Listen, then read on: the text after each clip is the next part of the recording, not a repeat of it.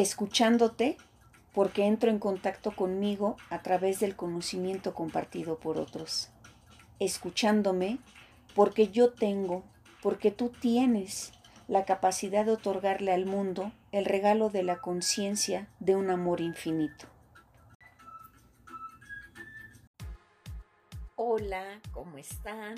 Les doy la más cordial bienvenida a un capítulo más aquí en tu podcast, escuchándote, escuchándome.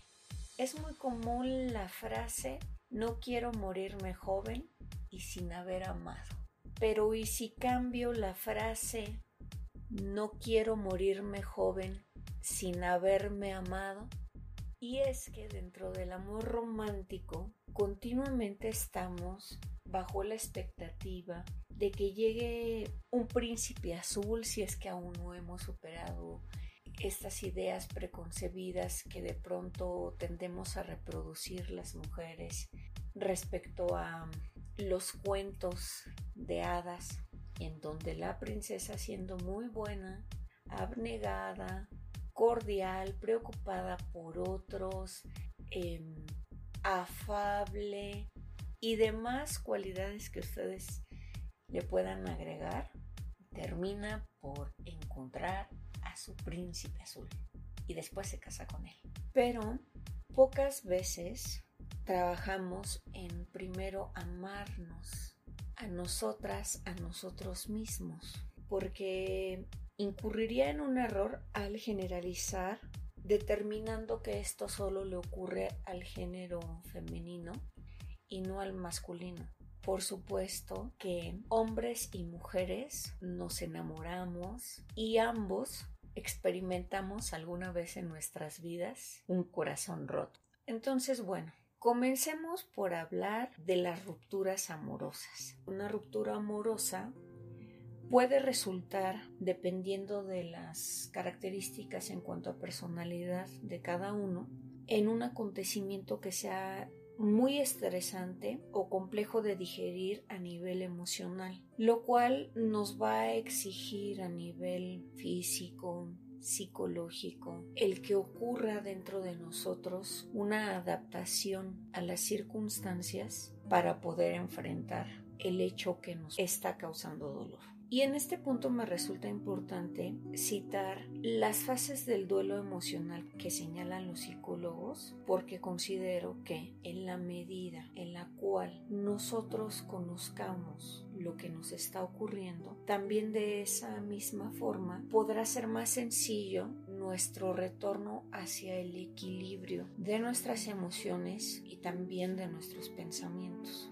La primera fase que puede ser conocida como impacto, negación, aislamiento, nos genera en primera instancia un shock caracterizado por una mezcla de emociones que en ocasiones nos pueden hacer sentir desbordados. Repito, acorde con las características personales, cada una de las fases que voy a mencionar serán vividas de una manera distinta. Entonces habrá quien en ese momento podamos experimentar mucha tristeza, que podamos sentir cierto grado de susto ante la incertidumbre del futuro, del que va a ocurrir ahora que esa persona ya no está. La segunda fase tiene que ver con confusión, contradicciones, incluso ira. Aquí nos encontramos en una montaña rusa. Pareciera que en un solo día o incluso en cuestión de horas pasamos por todas las emociones posibles. Podemos estar llorando, recordando una y otra vez, sobre todo en ese momento el cerebro no, nuestra mente nos juega en contra porque pareciera que nos ponemos un chip en donde en particular tendemos a la idealización y una y otra vez reproducimos los eventos de felicidad, sucesos románticos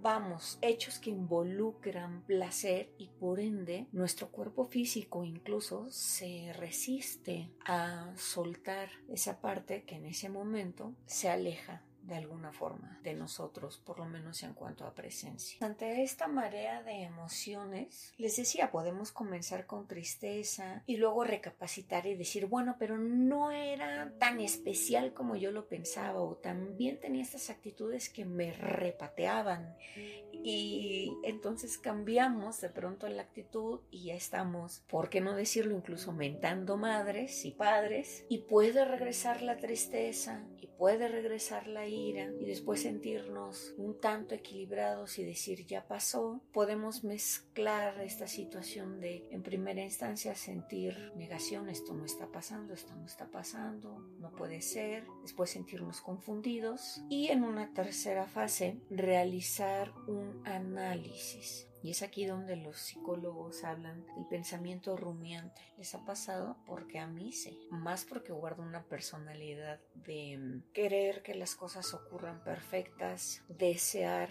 poder controlar lo que ocurre en mi vida cuando hay muchas situaciones que quedan fuera de lo que yo puedo planear. Es ahí donde incluso se experimenta la frustración. Pero como les decía, en esta fase se le llama pensamiento rumiante al hecho de una y otra vez estar analizando qué pasó, cómo pasó.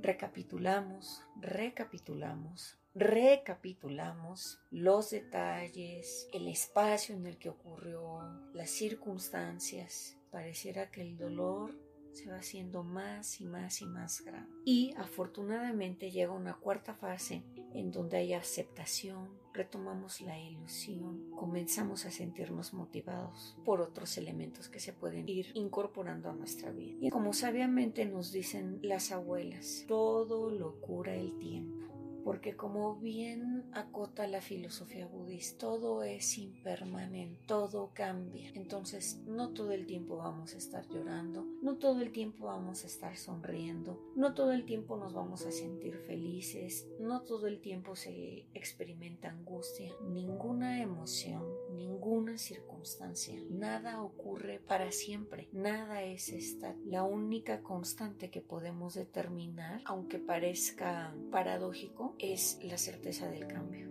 Al respecto yo les quiero compartir algo. A mí me causaba de pronto como mucha ansiedad porque decía, Dios, si lo único posible en la vida es el cambio, no eso me asusta demasiado. Claro, como las cosas cambian, por eso mi pareja se fue. No quiero que eso ocurra. En vez de pensar, ahorita estoy experimentando esto, como todo cambia. Y cuando dejamos fluir las cosas, es más fácil que podamos superar lo que estamos pasando. Y bueno, como han notado quienes me siguen, me gusta ser auténtica y compartir lo que me nace del alma. Por una parte, bajo el perfil de la profesión que yo tengo, que es comunicóloga, me gusta apegarme a información que tenga carácter científico, que pueda compartirles palabras que personas expertas en el tema nos comparten, pero también me parece muy enriquecedor cuando las personas nos relacionamos desde la verdad, desde la autenticidad y compartimos lo que ocurre o lo que ocurrió con nosotros. En el afán amoroso de crear un proceso de identificación que incluso se puedan espejear, así como yo ahora procuro espejearme con personas que contribuyan en mi evolución emocional, espiritual e incluso física, les cuento lo siguiente. Yo tuve una relación de más de 10 años y puedo decir al respecto que viví cosas muy padres. Yo considero que en los primeros cinco años de relación, él y yo crecimos emocionalmente y como personas porque mm, éramos dos jóvenes que se habían conocido desde el, bachillerato y entonces antes de ser pareja tuvimos una muy buena amistad. Él llegó a ser mi paño de lágrimas, mi cómplice, ya saben. y yo igual para él. Había un vínculo afectivo muy lindo. De tal forma, cuando comenzó la relación de pareja, pues bueno, era curioso para nosotros porque debíamos transformar nuestra interacción. He de reconocer que Fue el primer hombre del que yo me enamoré, tomando en cuenta sus claroscuros. Y también fue una persona con la que pude experimentar lo que significa preocuparse por alguien más que no seas tú mismo, que mm, compartas tiempos, espacios, proyectos a corto y mediano plazo. Eso habla de una vida en común. Cuando ocurrió nuestra ruptura, fue un suceso que para mí marcó un antes y un después de mi Minerva Guerrero. Yo me sentía, bueno, que no iba a poder superar esa situación jamás. Tenía unas ideas muy arraigadas respecto al ser pareja. Mi mente ya tenía más que memorizada la imagen de envejecer juntos. Habíamos compartido varias etapas de nuestras vidas importantes. Por lo consiguiente, yo sentía mi vida emocional planeada para el resto de mi futuro.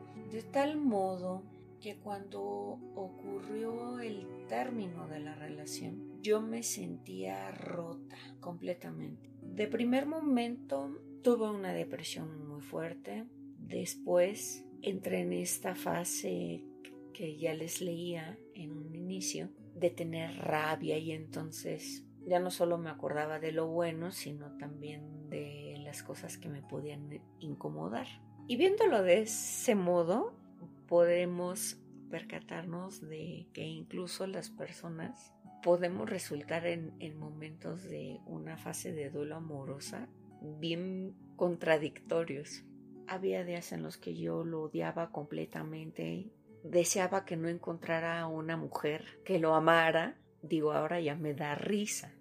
Pero en ese momento yo decía, es que no, si fui tan feliz con él, si ocurrieron tantas cosas, por supuesto que no deseo que encuentre a alguien más. Sin embargo, cuando comencé a tener motivación, comenzó una búsqueda personal que hoy 27 de enero, con toda la convicción les digo, no la cambiaría por nada. Después de sentir un profundo hueco en mi pecho, cuarto chakra, cuando comenzó mi proceso de sanación, también implicó varias fases, así como, como las fases del, del duelo que se menciona. Y es curioso, cuando aún no estamos listos para establecer una nueva relación, por supuesto que no vamos a llegar al 100, ni mentalmente ni emocionalmente con una nueva persona. Pero bueno, ustedes no me dejarán mentir. Entre la desesperación, la rabia, el que esa parte egoica nos dice me tengo que desquitar, aunque resulta un tanto ilógico, porque nos desquitamos pensando casi casi que tenemos a la otra persona enfrente. Y por ello, pues al sentirnos, pues lo que nos decimos recuperados, nos involucramos con alguien más y resulta que en esa nueva persona queremos encontrar las cualidades de lo que habíamos convertido en el objeto de nuestro afecto. Y gracias a Dios, eso jamás va a ocurrir porque resulta maravilloso darnos cuenta del milagro llamado vida y solo hay una persona con esas características, ninguna otra, lo cual nos puede motivar también a pensar, ok, no funcionaron las cosas con una persona con tales y tales cualidades y defectos, pero va a llegar alguien más con otras cualidades y otros defectos. Retomando lo que les comentaba respecto a mi proceso de recuperación. Cuando me di cuenta que aún no estaba preparada para una nueva relación, comenzó el viaje más amoroso que he planeado hasta el día de hoy. Una disciplina llamada yoga había tocado mi puerta varias veces años atrás. Sin embargo, solo hasta que estamos listos hay ciertos mensajes que logramos escuchar, descifrarlos, en fin, como tú gustes llamarle a ese evento. Y decidí abrirle la puerta al yoga. Y la primera cosa que descubrí fue que no sabía respirar. ¿Qué quiero decir con esto? No conocía el ritmo de mi respiración. Jamás me había detenido a escuchar mi respiración. Y a partir de ahí se abrió no una, muchas puertas que me hicieron vibrar. Les platico del yoga porque para mí, lo cual significa que fue mi píldora, por decirlo de algún modo, mágica o mejor dicho, divina, que además de ayudarme a sanar, me hizo comenzar a tener contacto conmigo. En este momento se me viene a la mente una frase que me dijo un amigo. Tú decides si ese dolor lo ocupas para crecer o dejas que te destruya. Elige. Y es la decisión más comprometedora que puede resultar para alguno de nosotros más difícil y que implica echarle toda la canastilla como decimos en México, de blanquillos para salir adelante. Y entonces el compromiso es nada más y nada menos que con uno mismo. Desde ese momento empecé a introducirme en prácticas de meditación que día a día procuro ser más disciplinada al respecto porque meditar implica entrar en contacto con todos nuestros claroscuros y por ende a veces no resulta tan cómodo.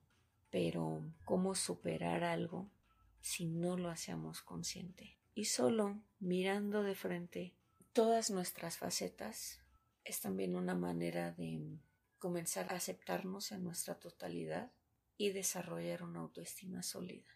Por lo tanto, una ruptura emocional significa una oportunidad para conocernos, aprender cosas nuevas y entrar en contacto con la divinidad que dentro de cada ser existe. Yo les puedo decir que a partir de mi separación, muchos de los miedos súper arraigados que yo traía se fueron porque los enfrenté, porque creí que nunca iba a ser capaz de ahorrar dinero, que yo no podría viajar jamás sola, que nunca iba a disfrutar de ir al cine conmigo misma. Hoy soy una mujer que me invito a comer y con seguridad le puedo decir a un mesero, mesa para una persona. asistir a un concierto y disfrutarlo. Muchas situaciones que comenzamos a experimentar que nos atrevemos a abrir la puerta con el rótulo del miedo, ver qué hay dentro y darnos cuenta de todas aquellas herramientas cerca de nuestro entendimiento para enfrentar lo que se nos ponga enfrente. Unos minutos de grabación no resultan suficientes para compartirles lo mucho que mi vida se ha transformado. Y de corazón espero estar logrando el poderles compartir cómo es posible que un evento considerado una catástrofe puede convertirse en un conjunto de posibilidades jamás imaginadas. En estos últimos años he conocido a personas que miran su vida de una manera muy gentil, muy amorosa. Algunas, como yo, practican yoga, otras trabajan su ser interior a través del oponopono. Llegué a convivir con budistas zen. Hay también personas con las que actualmente converso y han sanado a través de la biodescodificación. Bueno, si en la universidad era ecléctica para generar un aprendizaje significativo, porque yo no soy de las que me caso con una corriente de pensamiento. Siempre he considerado que el conocimiento es interdisciplinar y podemos mezclar todas las corrientes de pensamiento tomando de cada una de ellas lo más afín a nuestro sentido de vida. Queridas, queridos, escuchas, estoy segura que detrás de esta grabación hay cientos de personas que hemos tomado las vicisitudes de nuestra vida como oportunidades de aprendizaje. Yo a lo largo de mis 37 años he acudido a retiros, creo en el trabajo de los psicólogos y por ende respeto dicha disciplina porque ha sido un apoyo en diferentes etapas de mi vida. Y justo han sido dichos profesionales los que han contribuido a coadyuvar en la superación de muchas memorias pasadas, en particular aquellas que incluso se pueden tornar como creencias limitantes o recuerdos que no nos permiten vivir la vida en plenitud desde una conciencia que nos lleve a fluir con las circunstancias, a tener un proceso de adaptación ante la impermanencia y cada día poder ser mujeres y hombres más adaptables y por ende nuestros ciclos de felicidad serán más largos en tiempo porque desarrollaremos redes neuronales que nos permitan construir todo un sistema de aprendizaje encaminado a una gestión más oportuna de nuestras emociones. Así que, si tú en este momento te encuentras pasando por un proceso de una ruptura emocional, de una ruptura de pareja, puedo compartirte lo siguiente. Si yo pude, también tú. Busca todo aquel conocimiento, todas aquellas herramientas que te permitan gestionar de una manera más asertiva tus emociones y de esa forma vivir un proceso de duelo más encaminado a la aceptación del dolor, más no atarnos al sufrimiento, porque son dos cosas distintas. He aprendido con el paso de los años que cuando acepto mi dolor puedo tener conversaciones conmigo como las siguientes. Ok, esto me duele. Lo siento localizado en tal parte de mi cuerpo y empiezo a visualizar esa parte de mi cuerpo que requiere de mi atención. Los sentimientos no se niegan, se aceptan, se fluye con ellos. Y créeme que el proceso de recuperación ocurre de una manera más espontánea y en ocasiones incluso de una forma más rápida. Si pudiera resumir en unas cuantas palabras los aprendizajes que yo tuve después de un rompimiento de una relación trascendental en mi vida son los siguientes. Primero, ninguna persona es más importante que yo. Segundo, todas las relaciones amorosas son distintas. El hecho de haber atravesado por un duelo no significa que mis próximas rupturas van a ser iguales o que incluso las voy a superar de la misma manera. Tercero, aprender a desarrollar una atención plena en mí me ha permitido convivir con mi nerva de una manera más amorosa, más sensible, más compasiva, con más entendimiento, con más fe hacia mí, con más cariño hacia mi niña interior y con más amor. Cuarto, podemos sacar tanto provecho del dolor porque en los momentos donde más oscuridad hay frente a nosotros, tenemos la oportunidad de abrir una ventana por la que se filtre tanta luz como puedas verla. Y del otro lado te está esperando una serie de oportunidades, de emociones, de vivencias, de conocimiento que aún no has experimentado. Yo Hoy me alimento de una manera más saludable. Soy una mujer que he viajado conmigo y ha sido una travesía fenomenal y puedo decir que le doy gracias a la vida por los años que esa persona estuvo conmigo porque aprendí todo lo que mi alma necesitaba y también doy gracias porque ya no está. Eso permitió que yo misma me diera una patadita que necesitaba para experimentar nuevas emociones, vivir otras actividades, planear proyectos que jamás pensé posibles en mí. Vamos, he crecido muchísimo.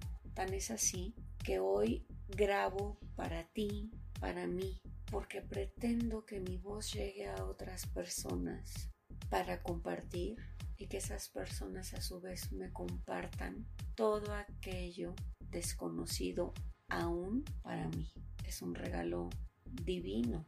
Camino, ese sería el quinto punto, con una alegría por dar gracias a Dios, la vida, el universo, por experimentar, por tener la apertura que hoy existe en mí para dejarme sorprender por mi entorno. Y por último, te comparto una frase que un amigo al que quiero mucho, se llama Jesús y le mando saludos porque escucha mis podcasts. Él un día me dijo, verás que cuando lo superes, podrás incluso ver a esa persona de frente y ya no te va a doler. Y yo, bueno, cuando lo conocí, decía, este hombre está loco. ¿Cómo voy a poder olvidar todos los años que compartí? ¿Cómo voy a poder superar un afecto tan grande? Pues resulta que si deja de doler y si se supera.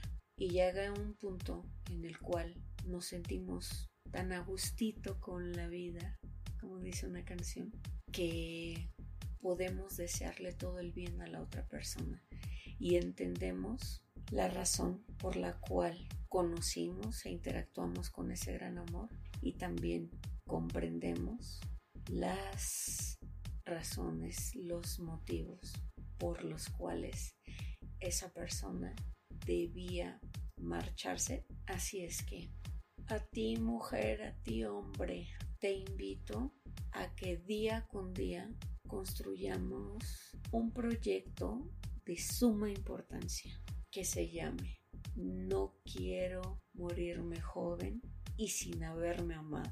No quiero que cada uno de nosotros lleguemos al final de nuestras vidas en este plano físico sin haber tenido como prioridad crecer en el amor propio. Gracias, gracias, gracias por llegar hasta aquí conmigo, por regalarme los minutos de tu escucha, por creer en las palabras compartidas en cada episodio y deseo que podamos escucharnos en nuestro siguiente capítulo. Con amor, Minerva.